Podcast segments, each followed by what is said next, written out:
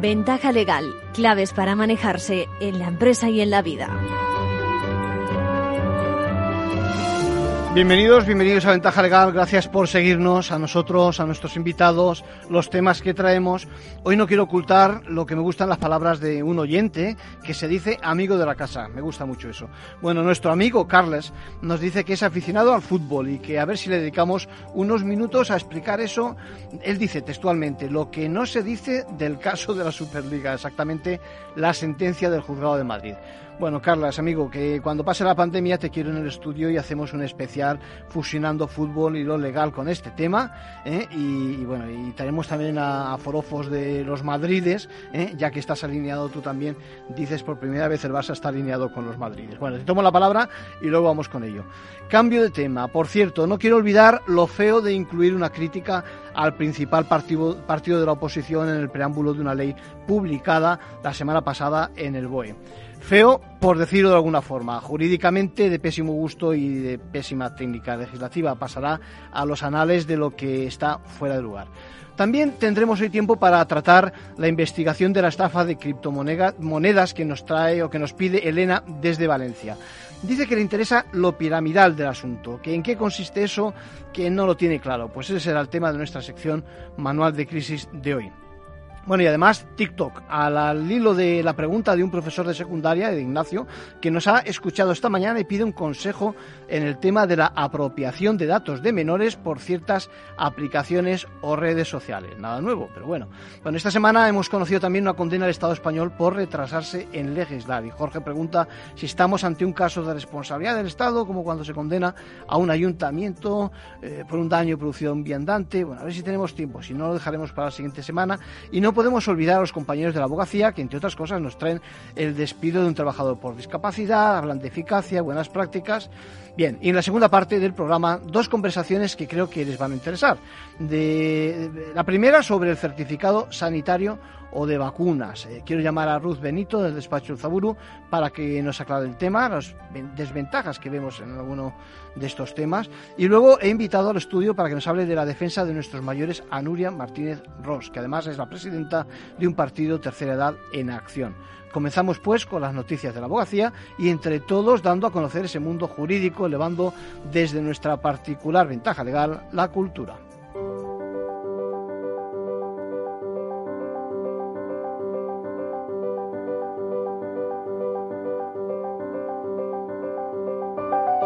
Ahora en Ventaja Legal, la actualidad semanal de la abogacía.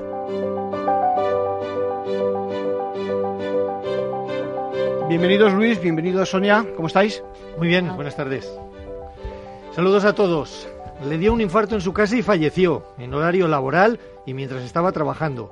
Pero su empresa intentó que no se vinculase la enfermedad y el trabajo, alegando que se daban circunstancias que justificaban su mala salud, tales como la obesidad y el tabaquismo. El Tribunal Superior de Justicia del País Vasco lo ha rechazado y considera el infarto como accidente laboral. Hablaremos también hoy de dos iniciativas pioneras en relación con los niños víctimas de abusos sexuales. En Las Palmas de Gran Canaria ha comenzado a funcionar ya en fase de prueba el primer juzgado especializado en este tipo de casos. En Tarragona lo hace un centro de tratamiento integral para los menores. Y también, después de un fin de semana repleto de compras de libros, les contaremos cómo está funcionando la biblioteca digital de la abogacía, que acaba de cumplir dos años y que cuenta con 10.000 usuarios. Y comentamos de forma muy breve otras cosas que han sido noticia esta semana en el mundo de la abogacía. el Consejo de Ministros ha aprobado el anteproyecto de ley de eficiencia organizativa. Esta ley contempla la creación de tres figuras fundamentales, los tribunales de instancia, la oficina judicial y las oficinas de justicia en el municipio. El Tribunal Superior de Justicia de Madrid y el Colegio de Abogados presentan una guía de buenas prácticas para agilizar los concursos y salvar empresas. Ante la previsible avalancha en los próximos meses, estas dos instituciones han elaborado una guía para resolver estos procedimientos en los plazos más cortos posibles. Primera sentencia que anula un despido por discriminación por discapacidad aparente. Los jueces consideran acreditado que un empresario vulneró la prohibición de discriminar por apariencia de discapacidad al despedir a un empleado el mismo día que sufrió un accidente laboral, tras visitarlo en el hospital y comprobar que aparentemente sus lesiones no se curarían a corto plazo. El estrés en la abogacía, tema de debate en la conferencia de los lunes que se celebra hoy. Paula Fernández Ochoa, consultora y speaker motivacional en entornos de alta competición, y Rosa Manrubia, abogada, serán las, las, encargadas de hablar sobre este tema. La cita es esta tarde a partir de las 16.30. Se puede seguir online en formacionabogacía.es. La extensión del teletrabajo por la pandemia ha difuminado los límites de qué se considera un accidente laboral o un accidente común o doméstico. El Tribunal Superior de Justicia del País Vasco acaba de calificar como accidente laboral el infarto mortal que sufrió un comercial cuando estaba trabajando desde casa y acababa de iniciar su jornada. El empleado llevaba a los clientes de la zona norte de España y se encargaba principalmente de realizar visitas, aunque también tenía que realizar tareas administrativas. Al no haber oficina en esta región, hacía estas labores desde su casa. El trabajador había estado de baja unos días antes y fue al poco de reincorporarse cuando se produjo el infarto. Esther Ibarra, abogada de la familia. Nosotros llevamos un informe médico que justamente lo que decía es que la angina de pecho esa que estaba más controlada que nunca y que lo único que había cambiado pues era que se había incorporado al trabajo. Luego había que pensar, pues eso es lo que definíamos nosotros, que había que pensar que el único elemento nuevo era el trabajo y que por eso se desencadenó el infarto como accidente laboral es un clásico en las sentencias españolas. Sin embargo, esta es la primera vez que se considera como tal uno producido mientras se trabajaba desde casa. Con un número muy elevado de empleados en modalidad de teletrabajo, los tribunales han tenido que pronunciarse ya en varias ocasiones sobre un determinado accidente ha de ser considerado laboral o no, con todo lo que ello conlleva. En algunas ocasiones han fallado a favor y otras en contra, como el caso de un trabajador que sufrió un infarto en casa 50 minutos después de que se terminara su jornada laboral. José María Lamarca es abogado laboralista. La ley dice que se presume accidente de trabajo el ocurrido en lugar y tiempo de trabajo. Esa presunción no es absoluta, puede ser eh, destruida el abogado opina que el horario del teletrabajador es muy relevante a la hora de establecer si es o no accidente laboral, aunque incluso dentro de este espacio temporal el tipo de accidente puede indicar que se trata de un siniestro doméstico, como por ejemplo cuando tiene que ver con el uso de utensilios de cocina. Que los niños y niñas víctimas de violencia no tengan que repetir su testimonio en los diferentes pasos del proceso legal es el principal objetivo de dos iniciativas que conocemos hoy el primer juzgado especializado en violencia contra la infancia y la adolescencia en toda España, y la Casa de los Niños Barnaús, que funciona desde el año pasado en Tarragona. El 1 de septiembre es la fecha en que comenzará a funcionar el primer juzgado especializado en violencia contra la infancia y la adolescencia en España, en el juzgado de instrucción número 3 de Las Palmas. En este espacio, los menores realizarán una única declaración en un entorno amable con mobiliario infantil y juguetes. El funcionamiento es sencillo. En unos segundos el niño atravesará el juzgado desde el hall a la sala de relajación y declarará una sola vez en el momento en que se sienta preparado, con la mediación de un psicólogo y sin contacto visual con su presunto agresor. La declaración grabada en vídeo constituirá la denominada prueba preconstituida, que según la nueva ley de infancia será obligatoria en niños de hasta los 14 años para eximirles de relatar los hechos una y otra vez. Tomás Luis Martín Rodríguez es magistrado e impulsor del proyecto.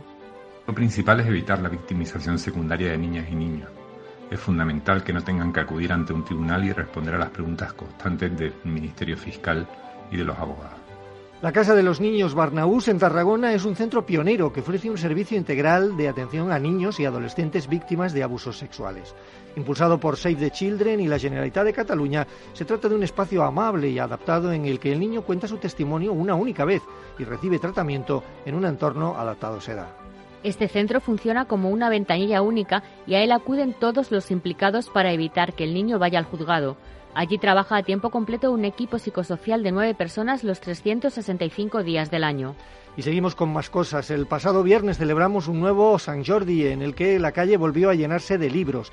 Y este mes de abril también festejamos el segundo aniversario de la Biblioteca Digital de la Abogacía, en la que ya hay registrados 10.000 usuarios. Todos ellos tienen acceso en un único espacio a más de 17.000 publicaciones digitales de calidad de ámbito jurídico. Para configurar esta gran base de documentos, el Consejo General de la Abogacía ha firmado convenios de colaboración con instituciones, organizaciones profesionales y administraciones públicas, así como contratos con editoriales jurídicas de reconocido prestigio. A todo ello se unen los contenidos creados por el propio Consejo y los colegios de la abogacía. Este proyecto se enmarca en la apuesta de la abogacía por la formación continua de sus profesionales. Carlos Fuentenebro, presidente de la Comisión de Formación del Consejo General de la Abogacía. La puesta en marcha de este proyecto refuerza el principio de igualdad de armas entre colegiados y colegiadas. La abogacía es consciente de la necesidad de estimular y promover la formación continua y desde el Consejo estamos apoyándonos en las tecnologías para facilitar esa labor. Entre los documentos disponibles hay libros, revistas, artículos, ensayos y otros contenidos que engloban todas las grandes áreas del derecho, con la comodidad de poder acceder desde cualquier dispositivo. Este proyecto tecnológico de la abogacía busca construir y fomentar la cultura jurídica de calidad y defender el principio de igualdad de armas entre colegiados, facilitando el acceso a las fuentes de información. Y terminamos con el abogado de la semana. ¿Quién es Sonia y por qué? Pues se trata de Carlos Aránguez, que coordina una denuncia colectiva por una estafa piramidal con criptomonedas. La Audiencia Nacional ha aceptado la inhibición de un juzgado de Arona, Tenerife en este caso, y a partir de ahora se investigará en el Juzgado Central de Instrucción número 4 de la Audiencia Nacional. Carlos Aránguez destaca la importancia de esta decisión. Ya hemos abierto la puerta para que las estafas piramidales informáticas eh, pues eh, sean investigadas por la Audiencia Nacional y esto es un criterio eh, novedoso en la interpretación del artículo 65 de la Ley Orgánica del Poder Judicial. La cifra de víctimas de esta supuesta estafa se sitúa en 1.127, pero podría llegar a 32.000 por el número de cuentas afectadas. El perjuicio económico se calcula en más de 41 millones de euros actualmente, aunque podría superar los 900 millones. Este caso tiene ramificación internacional con afectados en más de 20 países, y es que, según destaca Aránguez, es la mayor estafa piramidal de todos los tiempos. Seguiremos pendientes de casos como este y de muchos otros parecidos. Con esto terminamos, Arcadio. Un saludo a todos. Gracias, Luis. Gracias, Sonia. Saludo. Thank you.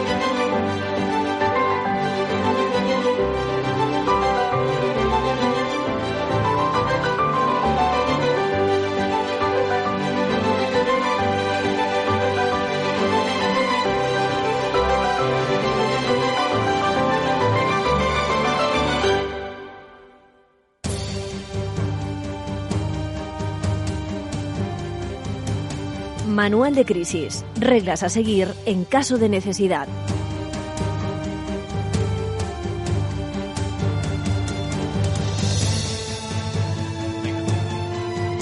Bueno, les decía que Elena nos pedía que aclarásemos aquello del modelo piramidal.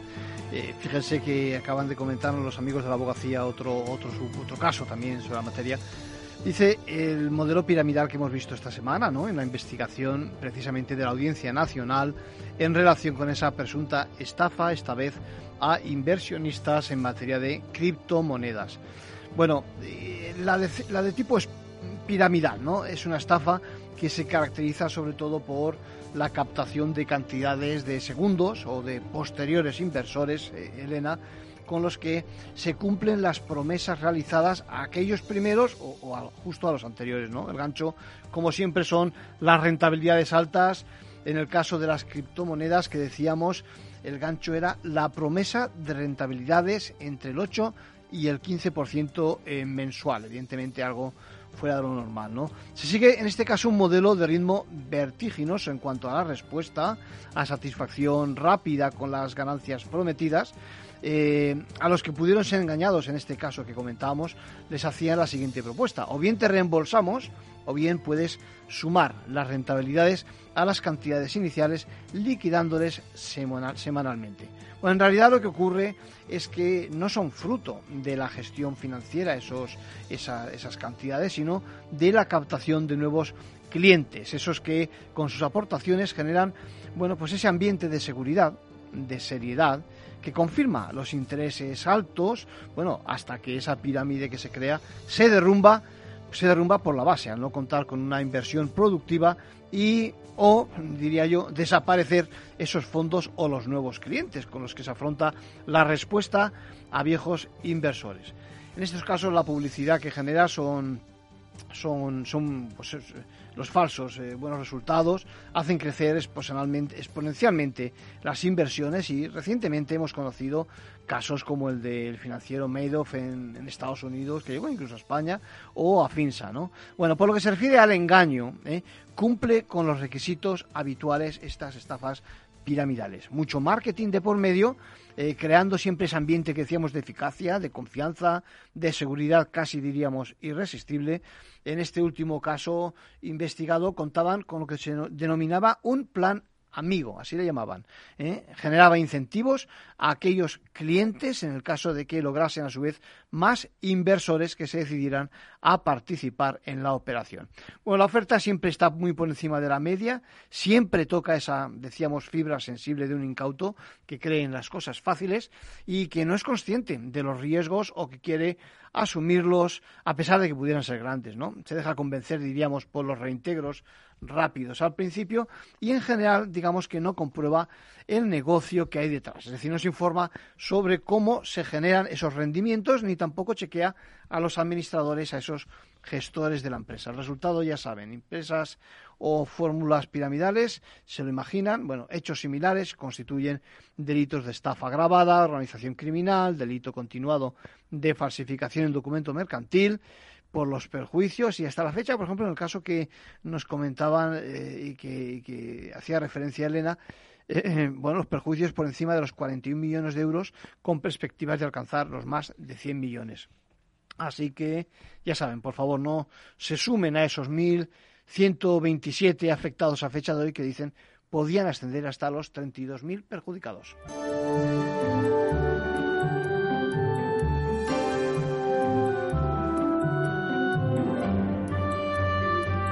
Y por último, un consejo a título personal de nuestro abogado Arcadio García Montoro. Bueno, hoy respondíamos, decíamos al profesor, es que hoy vamos a aprovechar y llevábamos unos días sin, sin contestar a las preguntas de oyentes. Digo, respondíamos al profesor Ignacio que pide cómo cortar esa apropiación de datos de niños eh, de menores, diría yo, por lo que ha escuchado esta mañana en la entrada que hacemos como todos los días en La Bolsa de la Vida con Luis Vicente Muñoz. ¿no? Decíamos que la conocida aplicación eh, TikTok en este caso, ha recibido millones de demandas de momento en el Reino Unido por el acceso de menores de 13 años a dicha red social.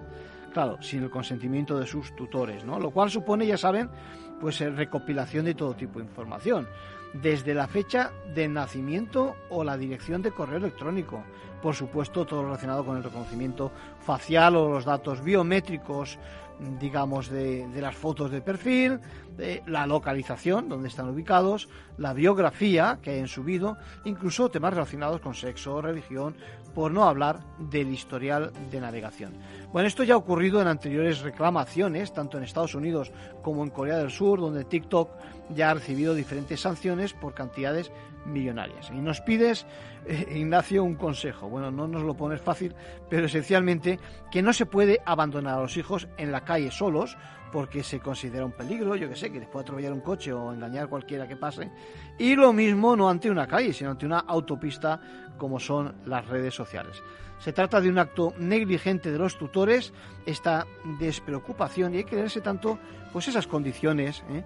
de la aplicación en España como ser consciente de la exposición, no ya ante terceros, que sino ante, ante ni siquiera sabe uno ¿eh? Eh, quién está detrás y para qué fines. Bueno, los mayores digamos que tenemos que involucrarnos en el proceso de incorporación de los menores, ojo con la edad, desde los 8 hasta los 12 o 13 años, eh, son edades muy polémicas cuando la mayoría, fíjense que se alcanza precisamente a los 18 años. Digamos que es la única forma de controlar, entre comillas, lo que nuestros hijos exponen y tenemos que acostumbrarnos a ser más exigentes averiguando qué tipo de información se dispone de uno en estas aplicaciones. Y eso, recuerden, es un derecho. Bueno, también el de nuestros hijos, ¿eh? de quienes somos responsables. Conozco un caso de algún chico ya mayor de edad que cuando alcanza esa mayoría recrimina a sus progenitores la información que airearon sin su consentimiento al ser pequeño.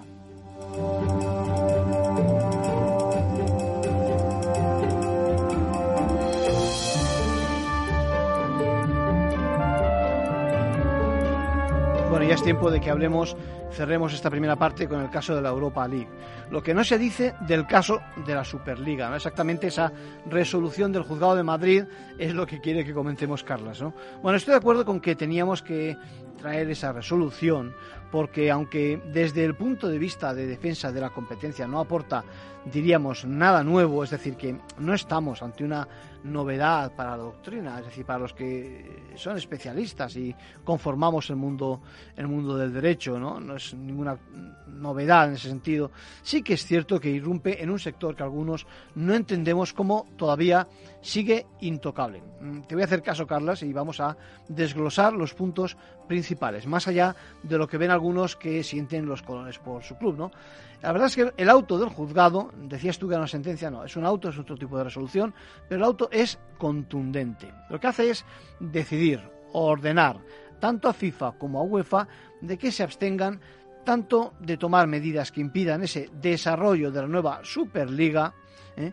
Como, por supuesto, de excluir de competiciones y sancionar a los integrantes de esta. Bueno, a pesar de ello, ya ven, parece que el mundo del espectáculo del fútbol parece que sigue unas reglas todavía distintas a fecha de hoy. Y eso, eso es lo que viene a reflejarse en el auto de esta resolución que tanto revuelo ha causado y que mantiene, ojo, sus efectos, porque mucho se ha hablado de si se descuelgan o no algunos equipos, pero la resolución hasta donde, hasta donde uno sabe sigue, sigue adelante. Bueno, y sigue en vigor. Lo que hemos vivido ha sido algo así como una resolución del juzgado, una decisión del juzgado mercantil, eh, sin oír a la otra parte, eh, que ha decidido que procedía a adoptar medidas cautelares. Bueno, la verdad es que es así de grave la potencial transgresión para el juzgado y, de urgente el tomar medidas. Lo que está claro es que los motivos eh, son esencialmente, pues eso, que no se puede falsear la competencia ni restringirla ni, por supuesto, impedirla. ¿eh? Mm, ¿Por qué vía se hacía? Pues por, o se pretende que o se eh, presupone que puede producirse pues por vía de la fijación de precios, mm, de compra de limitación de inversiones, reparto del mercado o de las fuentes del abastecimiento. La verdad es que no se pueden establecer eh, condiciones desiguales de contratación ni en el sector del fútbol ni en cualquier otro. Nos recuerda el auto, por ejemplo, Carlos, que los acuerdos, los acuerdos de empresas para los objetivos antes dichos son también nulos. Inversión constructiva en Capital Radio. El próximo jueves 29 de abril a las 5 de la tarde, Capital Radio celebra un webinar en el que descubriremos lo último en ESG, cómo elegir la mejor inversión constructiva o de impacto y las oportunidades más rentables. Una sesión conducida por Luis Vicente Muñoz, con la participación de Luis Martín, director de ventas de BMO Global Asset Management, y Gonzalo Sánchez, gestor de renta variable Iberia de GESConsul. Para reservar su plaza, tan solo tiene que escribir un mail a eventos capitalradio.es y recibirá el enlace para acceder al webinar el jueves 29 de abril a las 5 de la tarde.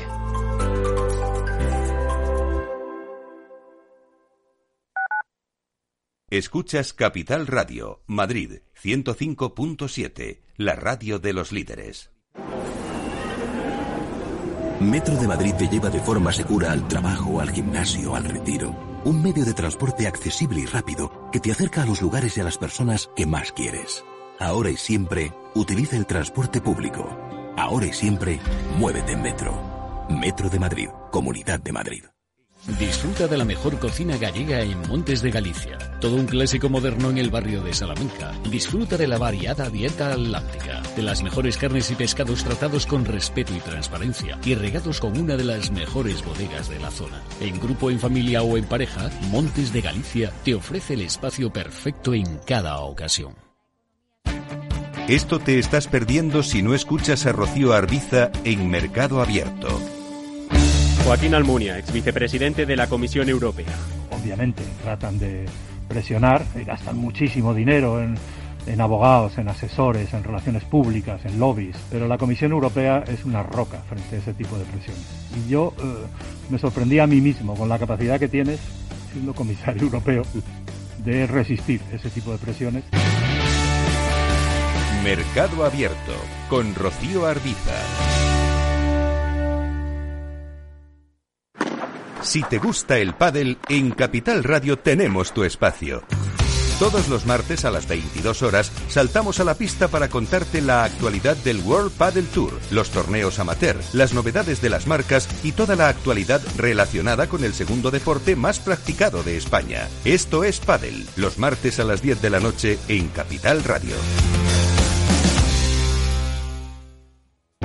Para personas inquietas, Capital Radio.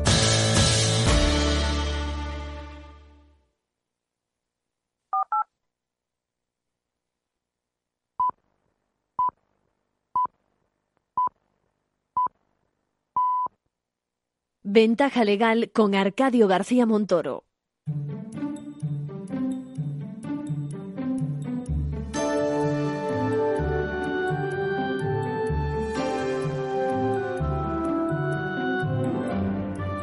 Bueno, pasaportes sanitarios certificados de todo tipo, eh, requisitos para acceder a puestos de trabajo, embarcarse en medios de transporte, la aviación. Todos son soluciones que se barajan, pero hoy por hoy no hay nada claro más allá de que te sellen una especie de cartilla o que te den un documento que te avisa de cuándo te toca la siguiente dosis, si es necesaria, y, por supuesto las restricciones de los países, aparte de lo que comporta en derechos, pues esa merma, esa merma de derechos por la condición del estado de alarma, ¿no? Ahora, ahora se habla del certificado de vacunación, certificado. Pero quiero que invitemos a una experta abogada de la firma del Zaburu para que nos aclare algunas cosas. Ruth Benito, ¿cómo estamos? Hola, ¿qué tal, Arcadio? Encantada de estar aquí. Bueno, otro concepto nuevo, ¿no? Que es difícil de encajar por los ciudadanos y que, y que entraña, entraña algunos riesgos, ¿no te parece? Eh, sí, desde luego. Y otro concepto nuevo, efectivamente, como el de pandemia, como el de PCR, como el de tantos a los que nos estamos eh, acostumbrando a lo largo de esta pandemia, sí. Sí, el comisario europeo de justicia hace unos días decía que iba a aportar o que iba a impulsar ese certificado de vacunación comunitario. Eh, la verdad es que no se atreven a decir pasaporte, que es otro de, los, de las ideas que se estuvo barajando. Eh, ¿Qué te parece? Yo creo que el kit de la cuestión, porque, por lo que he leído en algunas declaraciones tuyas, es eh, en qué consiste la información, si, si es verídica, si es real, si está contrastada. Cuéntanos un poco. Sí, yo creo que no se atreven a llamarle pasaporte porque realmente no se pretende que funcione como un pasaporte. El objetivo de este instrumento es realmente pues eh, facilitar la movilidad de los ciudadanos europeos en territorio de la Unión Europea. Entonces no es tanto como dar un permiso o, restringir eh, cierta movilidad. Eh, eh, el objetivo de, este instrumento en sí no es esa, como digo. Es todo lo contrario, es eh, facilitar un derecho que tenemos los ciudadanos europeos por ser miembros de la Unión Europea. por lo tanto, a mí me parece acertado llamarle más bien certificado que pasaporte. Lo que pasa, lo que pasa, Ruth, es que al final de lo que de lo que hablamos los juristas es del contenido de ese, de ese, de ese documento, de ese certificado, y el contenido es información. Efectivamente, el contenido es información y además en este caso es información muy sensible porque es información sanitaria. Es un, eh, lo que denominamos en protección de datos un dato de categoría especial que debe estar su tratamiento más restringido y que requiere una protección mayor al resto de eh, datos personales o, de otras, otros tipos de datos personales. Eh, entonces aquí, mm, primero, eh, por el tipo de información que se va a manejar y segundo, por la situación actual en la que algunos se están vacunando, pero hay un orden de vacunación, eso no lo decidimos cada uno de nosotros. Claro. Eh, y por, claro, y, otros han podido pasar la enfermedad, que tampoco lo han decidido ellos, claro. etcétera. Pues bueno, lo que efectivamente aquí creo que lo que mayor importancia tiene es garantizar que este instrumento no va a posibilitar que se produzcan eh, ciertas discriminaciones ¿no? para, los ciudadanos que o no se hayan vacunado o que eh, no hayan pasado la enfermedad o que pues a lo mejor no estén en unas condiciones económicas eh, lo más adecuadas para permitirse hacerse pruebas cada mm, X tiempo, ¿no? Eso también. Sí, al final el fantasma o la sombra de, la discriminación siempre sobrevuela sobre estos temas. Y, pero yo partiría del principio, es decir, ¿es realmente fiable la información que se incorpora a, ese documento? Claro, eso es otra, es muy buena pregunta, Arcadio, porque eh, a día de hoy aquí lo que, lo que tenemos que seguir siempre, en todo momento, en relación con la pandemia y con la información que se manejan para distintas eh, actividades o distintos fines en relación con la pandemia, hay que, hay que guiarse siempre por la evidencia científica, porque es la que nos va abriendo aquí el camino y es la que nos va aportando luz. Entonces, a día de hoy, no sé hasta qué punto hay una evidencia científica que eh, eh, garantice que las personas que han sido vacunadas no son transmisoras de la enfermedad. Yo creo que eso todavía no estamos en ese punto. Entonces, eh, este sistema de certificado verde digital de pasaporte COVID, como comúnmente yo creo que ya lo vamos a llamar, aunque no sea pasaporte, como digo, eh, lo, que, lo que debe permitir es que se vayan realizando ajustes para ir siguiendo esa evidencia científica. O, por ejemplo, si existieran nuevas variantes frente a las cuales una determinada vacuna no es efectiva, no, no, no, garantiza una suficiente inmunidad, eh, ese certificado debe poder adaptarse a esa nueva circunstancia también. Yo lo veo complicado, Ruth, y sobre todo también porque me, planteo ¿A quién vamos a facilitar esos datos? Es decir, imaginemos que está con el formato que sea, ¿no? Lo mismo un papelote que, que, en una tarjeta y que solo... ¿Quién va a leer eso? Es decir, ¿no? es la clave, yo creo. Claro, es muy, eh, eh, desde luego es muy complejo y el proyecto, el proyecto es ambicioso y requiere de análisis muy, muy sesudos y muy detallados. Eh, por una parte, efectivamente, ¿quiénes van a tener acceso a esa información? Que deberían ser solamente aquellos que, realmente resulte necesario al fin perseguido, que es el de la movilidad de los ciudadanos. Entonces, más allá de a lo mejor los operadores en frontera de, viajes que puedan ver en un momento dado ah, pues sí, puedes pasar, ok, perfecto, tú, pasas, tú puedes viajar, pero esos operadores no deberían poder quedarse con esa información ni, crear sus propias bases de datos con esa información. Eh, eso por una parte. Y luego, por otra parte, también eh, las empresas involucradas o las entidades involucradas en la provisión de la tecnología, de la infraestructura, em, de, las redes de comunicación entre los distintos países, etcétera, eh, todas estas empresas deben cumplir unos, unos eh, requisitos muy estrictos de seguridad y de confidencialidad y de que evidentemente tampoco ellos van luego a quedarse esa información para utilizarla o aprovecharla de algún otro modo distinto a lo que se pretende con este certificado y, por, y también luego hay otra, otra circunstancia que va a recaer, depende de cómo finalmente se arbitre, pero puede acabar recayendo también en nosotros, en los propios ciudadanos, y es no aprovecharnos nosotros de este certificado y de la información que podamos eh, reflejar en ese certificado en un momento dado, pues para determinadas situaciones que pudieran crear eh, discriminación o prejuicios a terceros. Por ejemplo, estoy hablando de procesos de selección en, eh, para puestos de trabajo. Por un lado, que las empresas no quieran valerse de este instrumento a efectos de, eh, bueno, pues filtrar gente que, ya haya sido vacunada o que ya haya pasado la, enfermedad. Y por otro lado, que los propios candidatos a esos puestos de trabajo tampoco se puedan aprovechar de ello frente a otras personas que no, sin tener culpa ninguna eh, en esto, pues no, no estén vacunados o no hayan pasado la enfermedad, claro. Está claro, Ruth, que desde el punto de vista de protección de datos y nuestra intimidad y demás, y por supuesto de esta información de carácter sanitario, el interés público no lo puede todo y que hay que poner límites, ¿no te parece? Como todo, como todo, porque además aquí el interés público que existe viene sustentado en un derecho que tenemos los ciudadanos europeos, como decía antes, que es ese derecho a la movilidad ¿no? en, todo el territorio de la Unión. Eh, entonces, no, el interés público es al, mismo tiempo es un derecho nuestro, pero que en este caso debe ser abordado teniendo en cuenta otros derechos nuestros, como tú bien indicas, derecho a la intimidad, protección de datos, etcétera.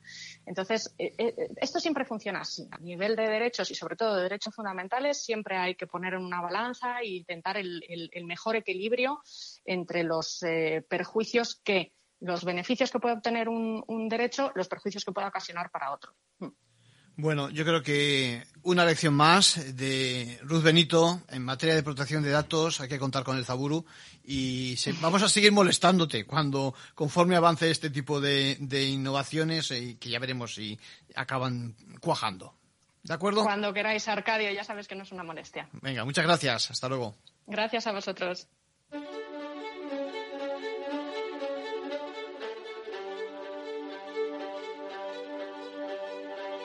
La entrevista, escuchar, es compartir conocimiento.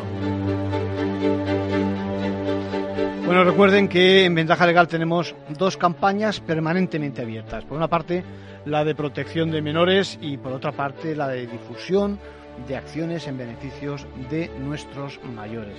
Y ahora le toca el, turno a estos últimos, ¿no? Para eso contamos con la ayuda de Nuria Martínez Ross. ¿Cómo estamos, Nuria?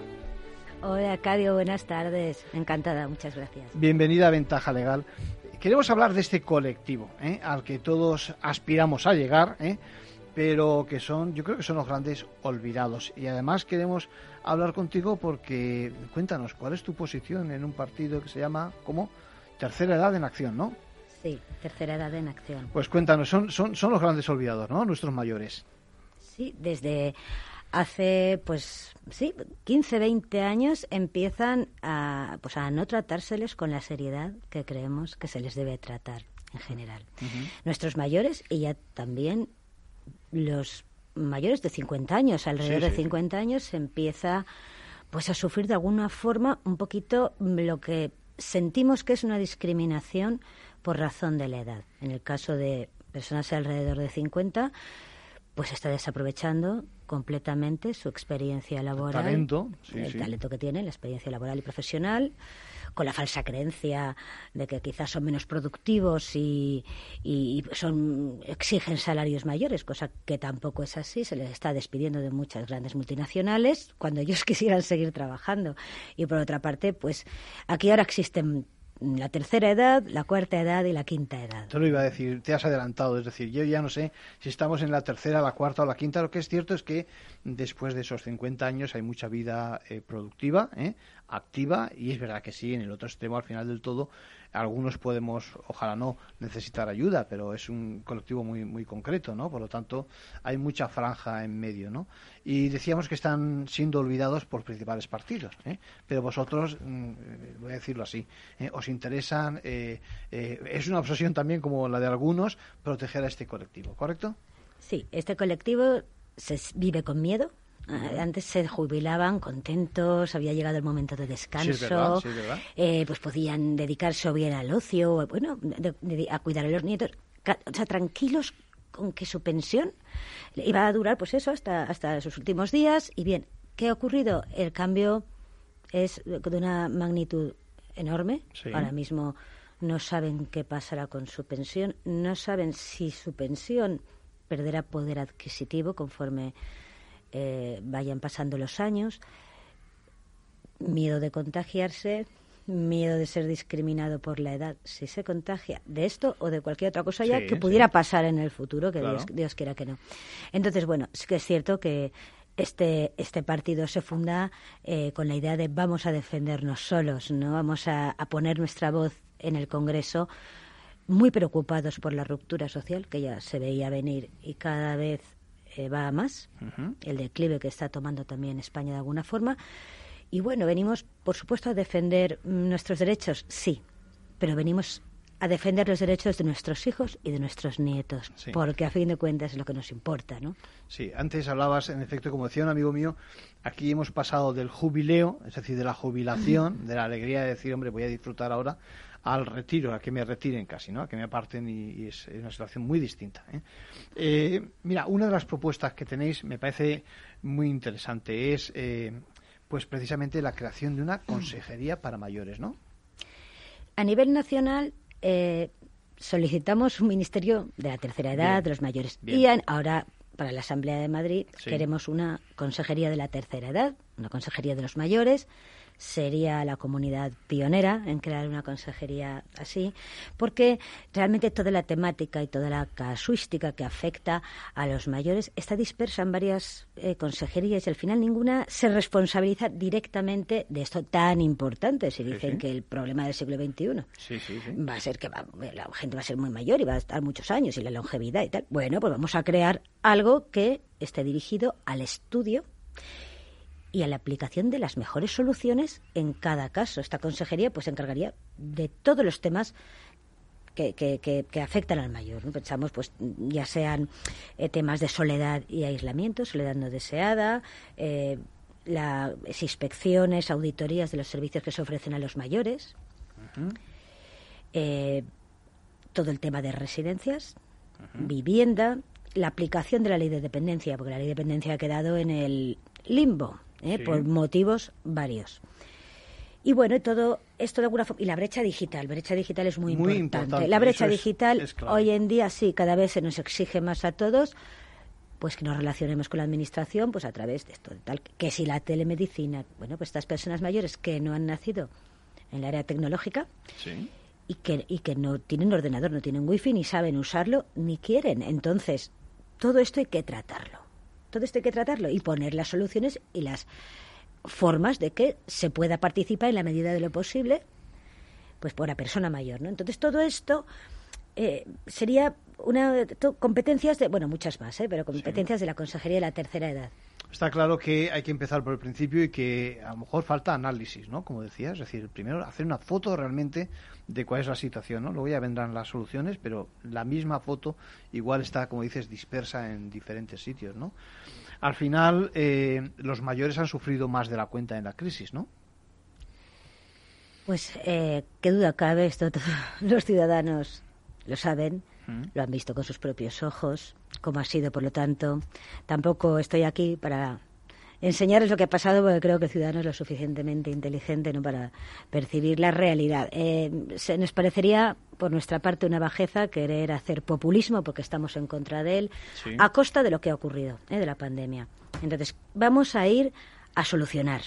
¿Qué ha pasado? ¿Qué es lo que se ha visto? ¿Qué, es, ¿Qué ha salido a la luz? En, todo, en toda esta época de la pandemia y del COVID, ¿Para qué? Para mejorarlo, para que no vuelva a pasar. Para que seamos conscientes de que, igual que llega una pandemia, llega un desastre de, otro, tipo, y entonces tenemos que estar preparados en hospitales, preparados en residencias, pero preparados para todos, para los mayores, para los jóvenes. Esto no puede volver a pasar.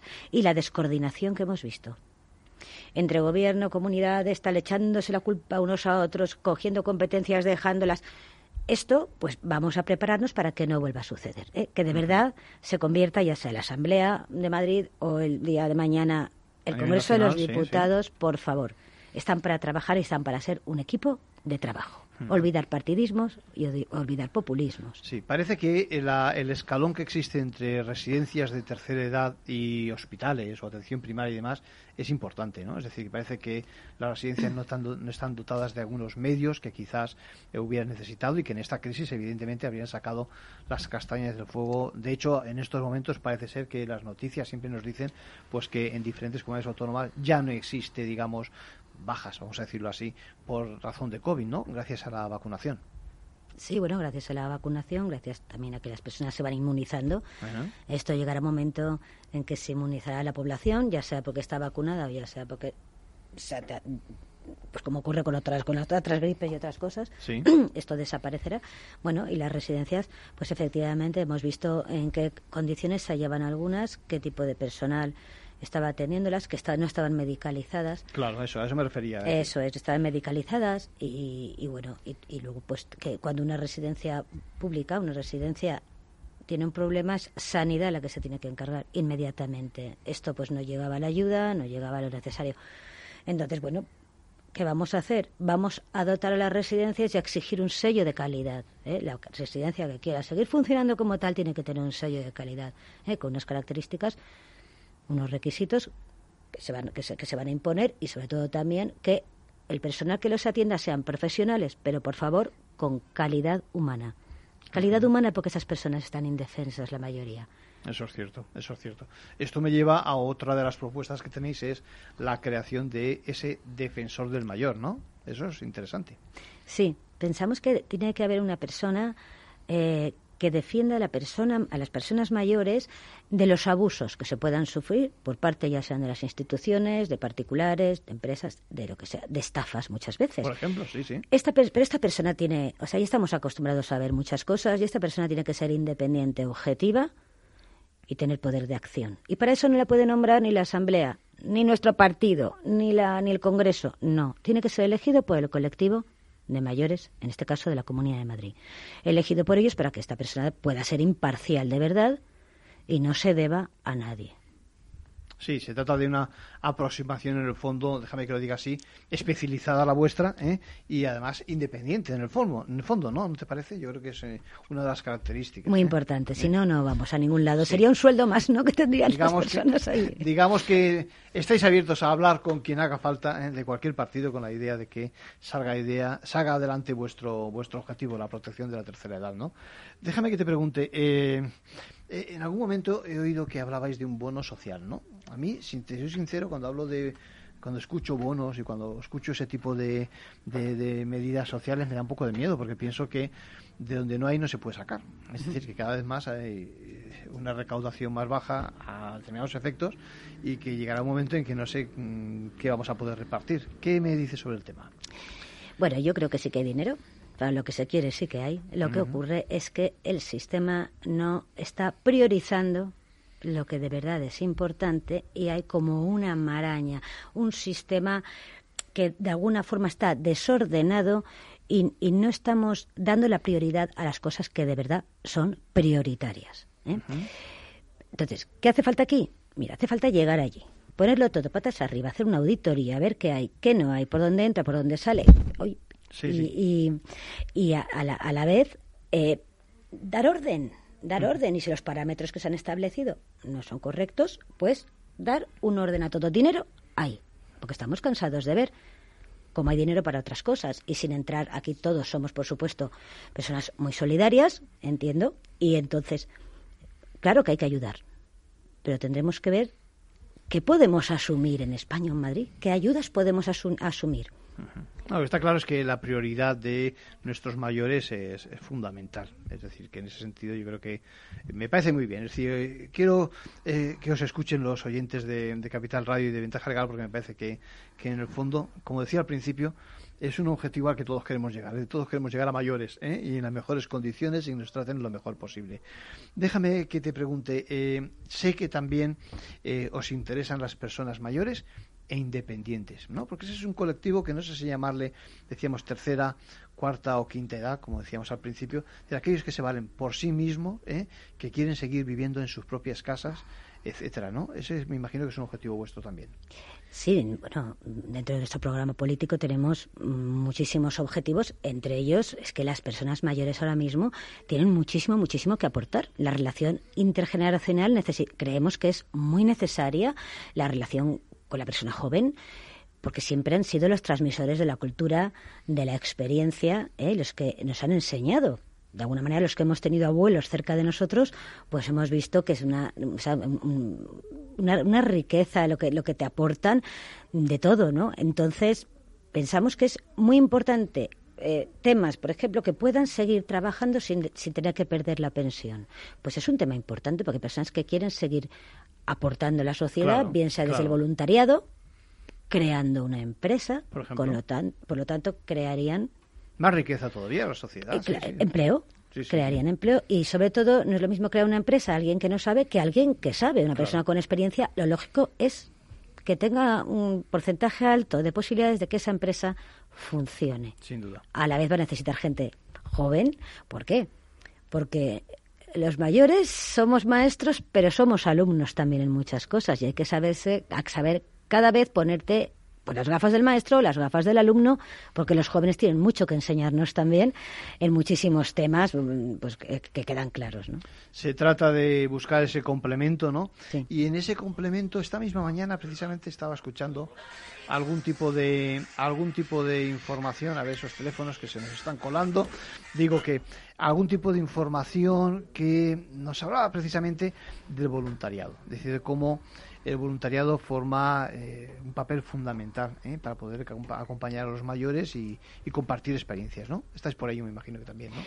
Bueno, dentro del tema de los temas de solución de la eh, soledad no deseada, de la exclusión social, pues tenemos varias soluciones algunas de ellas pues que tienen que ver con el tema voluntariado ¿no? un tema voluntariado pues sería concienciar también a la población de qué es la soledad no deseada muchas veces no sabemos no sabemos ponernos en el lugar del otro porque no sabemos cómo se siente no pero si de alguna forma hiciésemos una campaña ¿eh? de conocimiento a la sociedad al ciudad a la ciudadanía de cómo se siente una persona en soledad pues podríamos hacer un voluntariado en el cual acompaña a una persona mayor ¿eh? y hay pues personas que les gustaría hacerlo ya sean jóvenes, o sea, personas que acumulan ya muchas juventudes, ¿eh? que podrían estar acompañando un mayor, pues acompañarle al médico, a la compra, y esta pues yo creo que sería una satisfacción mutua en ambos casos. Y un servicio inestimable para aquel que necesita esa ayuda, yo que sé, a veces eh, yo conozco casos de coger un taxi o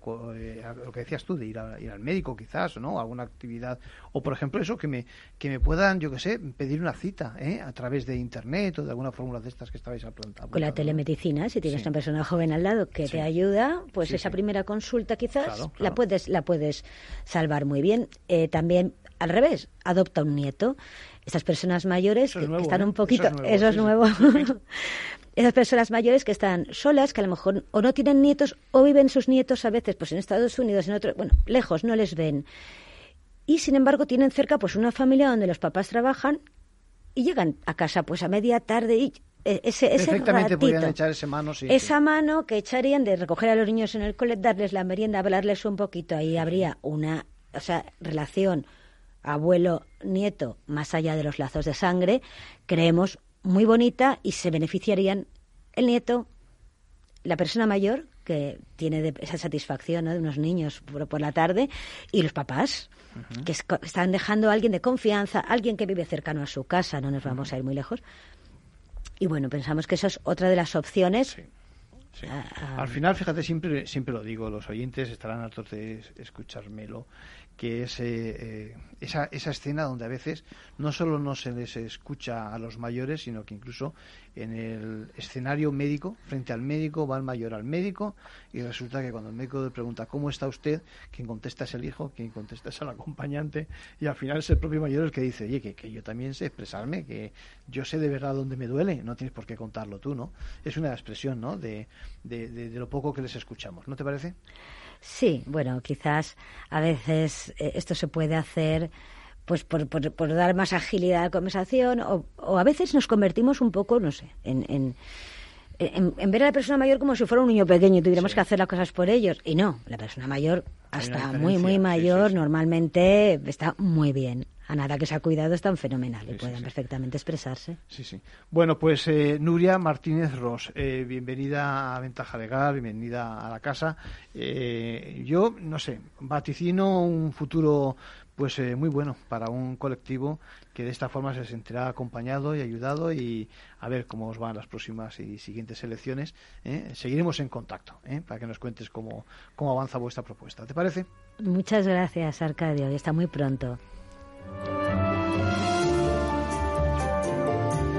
Bueno, pues ya saben que nos pueden seguir en las redes, en, en, Twitter, en Facebook y demás, y en cualquier caso los lunes y los domingos aquí en Ventaja Legal. Cuídense.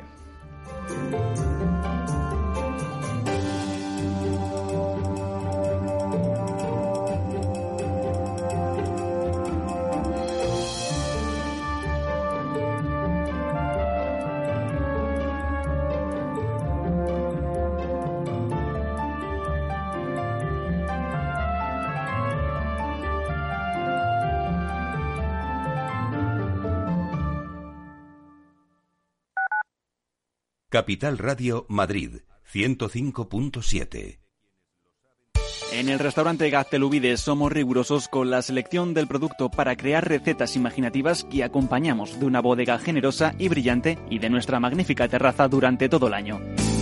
Restaurante Gaztelubide, carretera de La Coruña, kilómetro 12200, La Florida. Teléfono 91 372 8544. Una recomendación del programa gastronómico Mesa y Descanso. Gráficas Naciones. Más de 50 años de experiencia en el sector de las artes gráficas. Apostamos por la última tecnología tanto en impresión offset como en digital y gran formato. Realizamos todo tipo de impresión. Tarjetas de visita, folletos, libros, vinilos, decoración y montaje de stands. Más información en el 91 629 2145 o en gráficasnaciones.es. ¿Harto de tertulias políticas y de quienes lo saben todo? Sube un peldaño intelectual en tu vida y sintoniza la gran tertulia de la economía. Un debate pragmático y sin afinidades que revela las grandes transformaciones de nuestros días, con figuras de gran talla económica como Pedro Schwartz, Ramón Tamames, Francisco Navarro, César Arranz, Hermenegildo Altozano, Isabel Aguilera, Manuel Moreu, Juan José Rubio y Fernando Zunzunegui, entre otros. La gran tertulia de la economía, cada mañana a las 8 y 20 en Capital, La Bolsa y la Vida, con Luis Vicente Muñoz.